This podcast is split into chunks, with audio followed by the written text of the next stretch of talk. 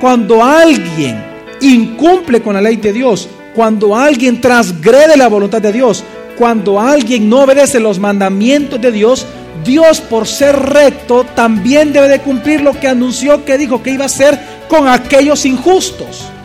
Y por lo tanto Él tiene que actuar en favor del justo, pero en contra del injusto. Porque Él es Dios justo. Bienvenido a Gracia y Verdad, un espacio donde aprenderemos sobre la palabra de Dios a través de las prédicas del pastor Javier Domínguez, pastor general de la iglesia Gracia sobre Gracia. En esta ocasión con el tema Dios es justo. Parte 2. ¿Por qué también dice la Biblia que Dios es justo? No solamente porque Dios es justo en sus obras, dijimos, sino porque en segundo lugar, Él es justo en todo lo que Él dice. Esto es importante entender. Todas las leyes que aparecen en la Biblia, todos sus mandamientos, todos sus decretos, todos sus pactos, todas las promesas de Dios que le ha dado su vida a través de la palabra, quiero que entienda que son justas, son rectas. Por eso es que el atributo de la fidelidad de Dios está ligado al de la justicia. ¿Sabe por qué Dios es fiel en el cumplimiento de las promesas que Él hace? Porque Él es justo. Porque Él es recto. Lo que Él promete, Él lo tiene que cumplir. Porque Él solo va a actuar en base a qué? A su propia rectitud. Si Él promete algo, Él lo va a cumplir por justicia. Y la fidelidad tiene que ver con esto mucho. Pero sí es importante entender que todo lo que Él dice, todo lo que Él ha dicho, todo lo que Él habla, siempre es justo, es recto, es íntegro, puro, santo y bueno. Por eso es que Romanos 7:12, acerca de la ley de Dios y de los mandamientos, dice, De manera que la ley a la verdad es santa y el mandamiento santo, justo y bueno. ¿cómo son los mandamientos? Santos y siempre la parte de santidad que aparece, justo y por lo tanto es que bueno. Hablando de santidad y justicia, están las tres palabras hablan de santidad y justicia. Es decir, los mandamientos de Dios, por cuanto Él es santo, son justos. Es decir, todo mandamiento de Dios no es para destruirlo a usted. Por eso es que también dice la Biblia en otra parte, dice que los mandamientos de Dios no son gravosos para nosotros, no son una carga para nosotros, por el contrario, son rectos. La ley de Dios, la que Él dio, es una ley que habla de rectitud, manifiesta la santidad de Dios, manifiesta el estándar que Dios pide. ¿Y cuál es el estándar? Santidad. ¿Cuál es el estándar? Justicia, rectitud, perfección. Por eso es que sus leyes son santas, justas y buenas. Esto lo confirma también el Salmo 19, versículo 8, cuando dice, Los mandamientos del Señor son rectos, alegran el corazón. El precepto del Señor es puro, alumbra los ojos. Los mandamientos del Señor son qué? Rectos, está hablando de justicia. Siempre son rectos, alegran el corazón. Y el precepto del Señor, es decir, todos sus decretos, todo lo que Él habla, es que puro. Y aquí la palabra puro tiene que ver con santidad. Por eso es que, por eso es que le digo, mire, en toda la Biblia usted va a encontrar siempre el concepto de santidad con justicia unido. Porque Dios manifiesta su santidad para que nosotros la entendamos a través de su justicia. Entonces, cuando viene, cuando entendemos esto, entonces nosotros podemos entender ahora por qué también Jesús dijo lo siguiente en Juan capítulo 4, versículo 10. ¿No crees que yo estoy en el Padre y el Padre en mí? Las palabras que yo os digo no las hablo por mi propia cuenta, sino el Padre que mora en mí hace sus obras. Dice, ¿no crees que yo estoy en el Padre y el Padre en mí? Las palabras que yo os digo, no las hablo por mi propia cuenta, sino el Padre que mora en mí hace que sus obras. Lo que él está diciendo es que todo lo que Jesús habla, Jesús está diciendo, todo lo que yo hablo es que justo, es recto, porque no proceden de mí, sino que yo hablo lo que mi Padre, que es justo, me dice que decir es que aún en el actuar mismo de Jesús, Él es recto, porque precisamente Él vino por mandato del Padre. Él tenía que sujetarse al Padre. Entonces, por eso es que, por ser el justo, es que Jesús se adhiere fielmente a las leyes de sus padres. cuando Jesús dice que Él se sujeta a lo que el Padre le dice que Él diga, Él lo va a decir, y lo que el Padre le pida que Él haga, Él lo va a hacer, Jesús se somete a la voluntad del Padre porque su voluntad, o sea, su palabra ya hablada es que justa, es recta. Por lo tanto, si Jesús hace algo fuera de la voluntad de Dios, ya no es que justo. Por lo tanto, hubiera que pecado. Jesús solo podía hablar lo que el Padre le decía y hacer lo que el Padre le pedía que hiciera, porque eso que el Padre habla y eso que el Padre hace es que justo en gran manera, es recto, por lo tanto, recuerde, ¿quién tenía que morir? ¿Cómo tiene que ser el cordero? Puro, sin mancha, tenía que ser justo, el justo por los injustos, dice la Biblia. Por lo tanto, Él se somete totalmente al Padre, porque todo lo que hace el Padre todo lo que dice el Padre es justo, es recto. Por lo tanto, haciendo eso, nunca peca. Pero si hubiera hecho algo por su propio placer o por su propio deseo, o por su propia voluntad, hubiera pecado de injusticia. Porque hubiera hecho algo fuera de la voluntad de Dios. Porque todos los dichos de Dios son justos, son rectos. Él es la norma. No hay otra más en el mundo. Él es la norma de justicia, Él es la norma de integridad, Él es la norma de rectitud. Es importante que no pierda de vista esto porque precisamente por eso es que todo lo que Jesús hizo es santo, justo y bueno. Por eso es que nosotros, cuando hacemos la voluntad de Dios, ¿a quién glorificamos? A Dios. Porque nos estamos sujetando a qué? A la justicia de Dios. Pero cuando no hacemos cosas de la voluntad de Dios, estamos haciendo obras que injustas. Y esas obras injustas requieren un castigo. Por eso es que también dice Mateo 5:17, Jesús dijo, No penséis que vine a abrogar la ley o los profetas no vine a abrogar, sino a dar cumplimiento. ¿Por qué a dar cumplimiento? Porque leímos que la ley es que justa, es recta, es santa. Por eso que Jesús no la podía abrogar, él tenía que cumplirlas. Él tenía que cumplir la ley porque la misma ley que es santa también es justa, es recta, por lo tanto tenía que cumplirse. Porque si él no cumplía la ley, Dios deja entonces de ser Dios. Él tenía que cumplir. Por eso es que Jesús es decir, Dios mismo, en todo lo que Él dice, siempre Él es justo, Él es recto. Y esto lo confirma para ir haciendo un pequeño, ya una pequeña conclusión de esto, Isaías 45, versículo 19, la parte B del versículo dice, Yo soy el Señor, que hablo justicia, que anuncio rectitud. Yo soy el Señor, que hablo justicia y que anuncio, dijo Dios, rectitud. Todo lo que Dios habla siempre es justo, es recto, es íntegro, es perfecto. Por eso es que, mire, por eso es que Dios es absolutamente justo en todo lo que Él dice. ¿Qué significa eso? Significa que Él es imparcial. Significa que Él es uniforme en toda la ejecución de sus leyes, promesas, pactos, todo.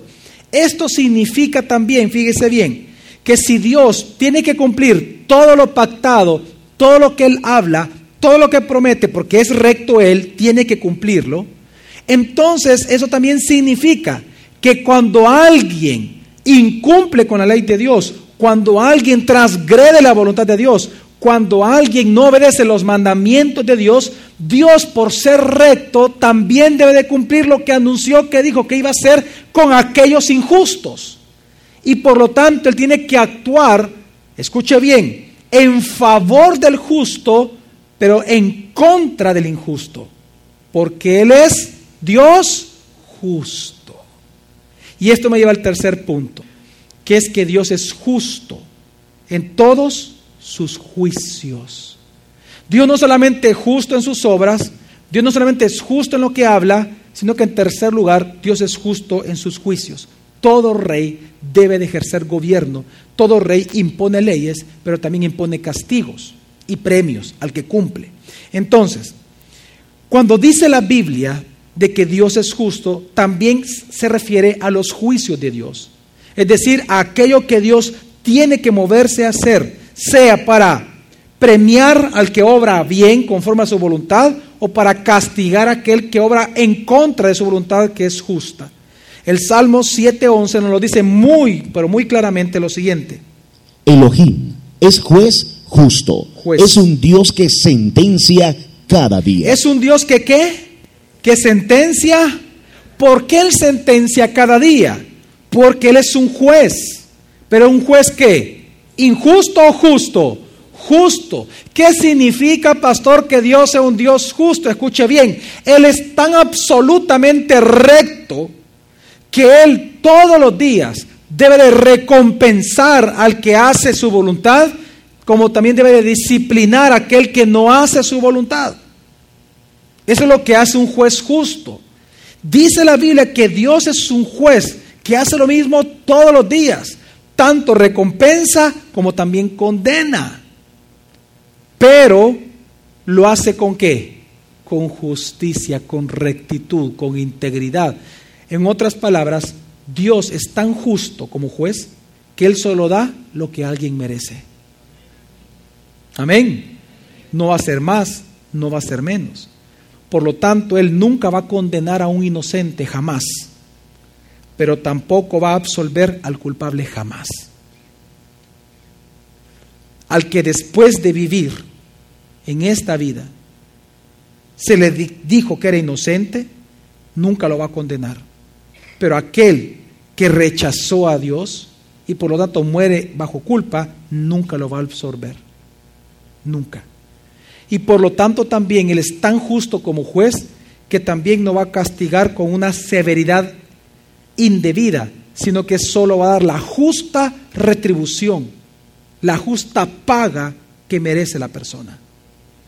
El Salmo 19.9 nos dice así, El temor del Señor es limpio, permanece para siempre. Los juicios del Señor son verdad, todos justos. todos justos. Cuando dice la Biblia que los juicios de Dios son todos justos, está diciendo esto, que Él no condena al inocente, pero tampoco va a absolver al culpable cuando al final se encuentre culpable. No lo va a absolver.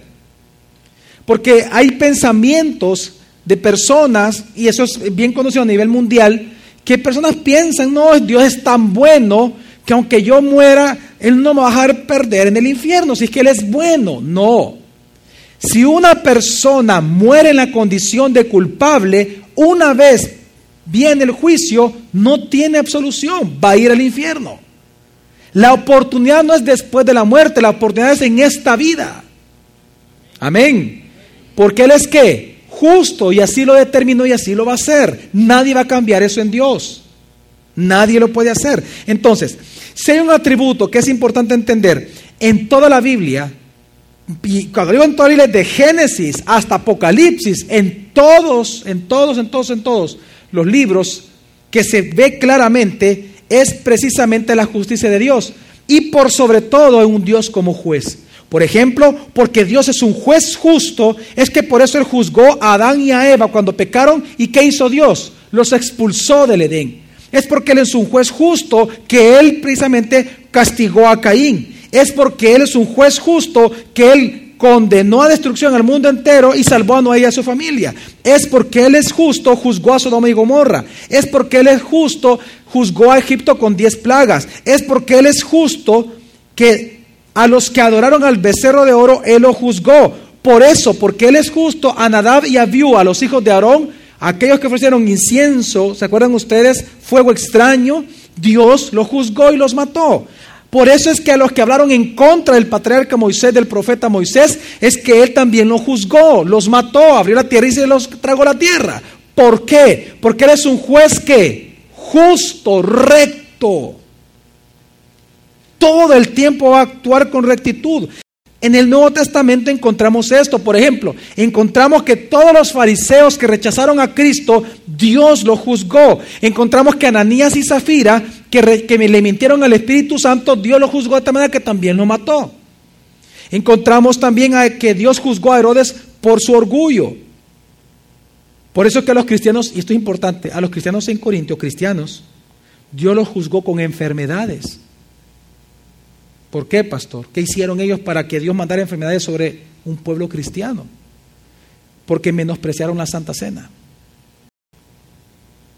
Mire, por todo esto, porque Dios es un juez justo, es que nos dice el libro de Eclesiastés capítulo 11, versículo 9, muy, muy, pero muy interesante versículo, dice así, ponga atención, para todos aquellos que piensan que que cada día comamos y vivamos, que mañana moriremos.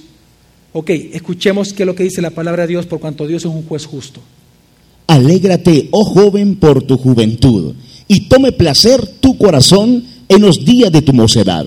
Anda en los caminos de tu corazón y tras la vista de tus ojos.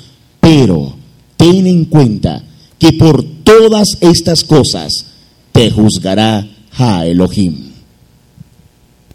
O sea, usted puede divertirse, pero recuerde esto. Dios es un juez tan justo que al final va a pagar a cada uno conforme a sus obras. Nadie se va a salvar de eso. Nadie. ¿Qué lo está diciendo el versículo? Pero ten en cuenta que por todas estas cosas te juzgará Elohim. En Apocalipsis capítulo 22, versículo 11 al 12, dice así. El que es injusto, sea aún más injusto. Y el que es inmundo, sea aún más inmundo. mientras esperamos que Jesús venga por segunda vez, es lo que dice. Bueno, el que quiera ser injusto, sea más injusto, pues, y el que quiera ser inmundo, pues, sea más inmundo todavía. Sigue. El que es justo, sea aún más justo. ¿Sea más aún qué? O sea que si usted en su vida trata de ser recto conforme a la voluntad de Dios, conforme a la palabra, pues esfuércese por hacerlo más mientras venga Jesús. Y si usted es santo, sigue diciendo, sea aún que más santo. ¿Por qué? ¿Por qué Dios dice esto? Por lo mismo que dice Eclesiastés. ¿Por qué? Sigue leyendo, versículo 12. He aquí vengo pronto, y mi galardón conmigo. ¿Para qué? Para recompensar a cada uno según sea su obra. ¿Por qué Jesús va a venir por segunda vez a recompensar? Porque Él es un juez que justo. Es que Dios es tan justo que Él no solamente en su obrar es justo en sus palabras, sino que Él tiene que juzgar porque Él lo prometió. Él es justo en sus juicios. Por eso es que, miren, Dios debe de juzgar tanto lo bueno como lo malo. No solamente es lo malo, también lo bueno lo va a juzgar. Eso es lo que dice Eclesiastés capítulo 12, versículo 14, como juez justo. Porque Ja Elohim traerá toda obra a juicio. Toda obra la va a traer a juicio. ¿Qué obras? Juntamente con toda cosa oculta, sea buena o sea mala. Sea bueno o sea malo. Lo malo lo va a juzgar y lo bueno lo va a juzgar. Ahora, pastor, ¿qué es lo bueno? Es lo que es recto para él, no para usted. Lo que es recto para Dios, eso es bueno para él. Si usted hizo una obra que usted pensando era buena, pero delante de Dios no es buena, en base a su rectitud y en base a su santidad, tenga por seguro que Dios le va a pasar como obra mala. Porque Él es justo.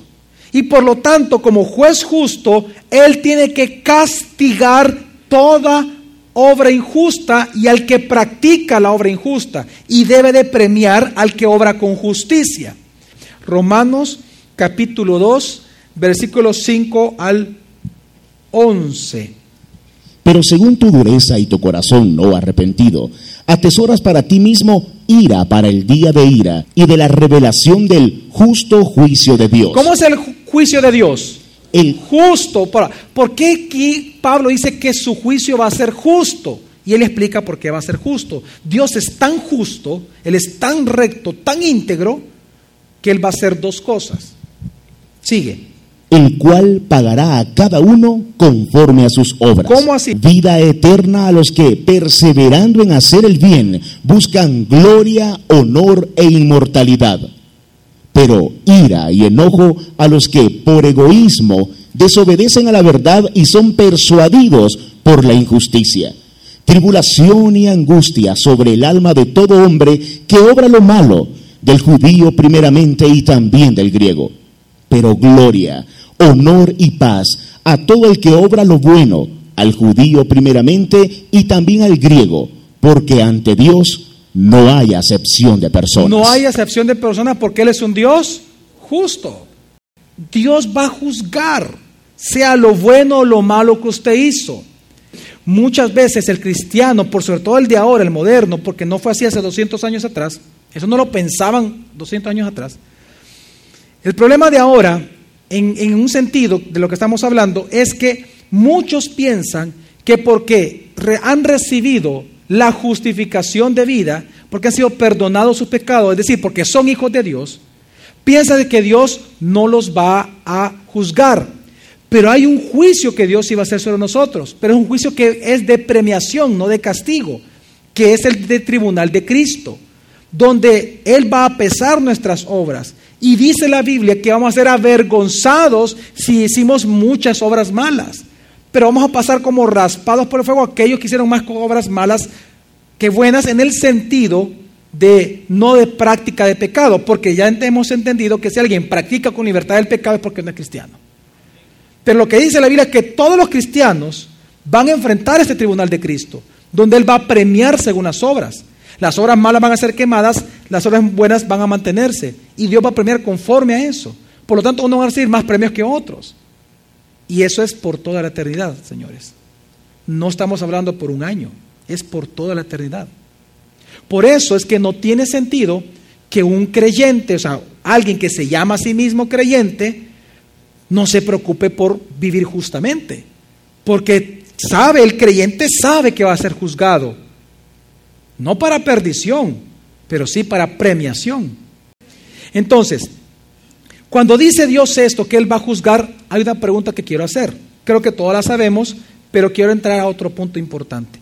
¿Quién es este juez justo que va a juzgar? ¿Quién va a ser? ¿El Padre, el Hijo o el Espíritu Santo? El Hijo. Juan 5, 22 y versículo 27 y 28 lo afirma el mismo Jesús. Porque el Padre a nadie juzga sino que todo el juicio lo encomendó al Hijo y le dio autoridad para hacer juicio por cuanto es el Hijo del Hombre. No os maravilléis de esto, pues llega la hora en que todos los que yacen en los sepulcros oirán su voz.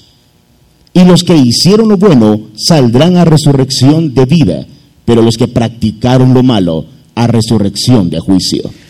Por esto es que cuando nosotros vemos estos versículos debemos de entender una gran verdad. Y esta verdad es importante porque para muchos va a ser como una luz en muchas en un área muy importante de su vida. Fíjese bien. Dios es justo, no solamente lo sabemos porque él va a actuar en contra del pecado. No solamente porque él va a castigar a aquel que muere en injusticia, sino que también Dios es justo, escuchen lo que voy a decir, en que él salva a algunos de la muerte eterna. Si Dios no salvara, si Él no rescatara a algunos, si Él no hubiera escogido a algunos para salvación, Dios dejaría de ser justo, por lo tanto dejaría de ser Dios.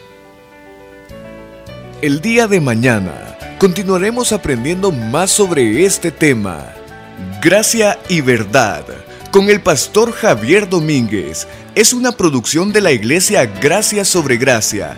Puedes encontrar más recursos como este en nuestra página web, graciasobregracia.org.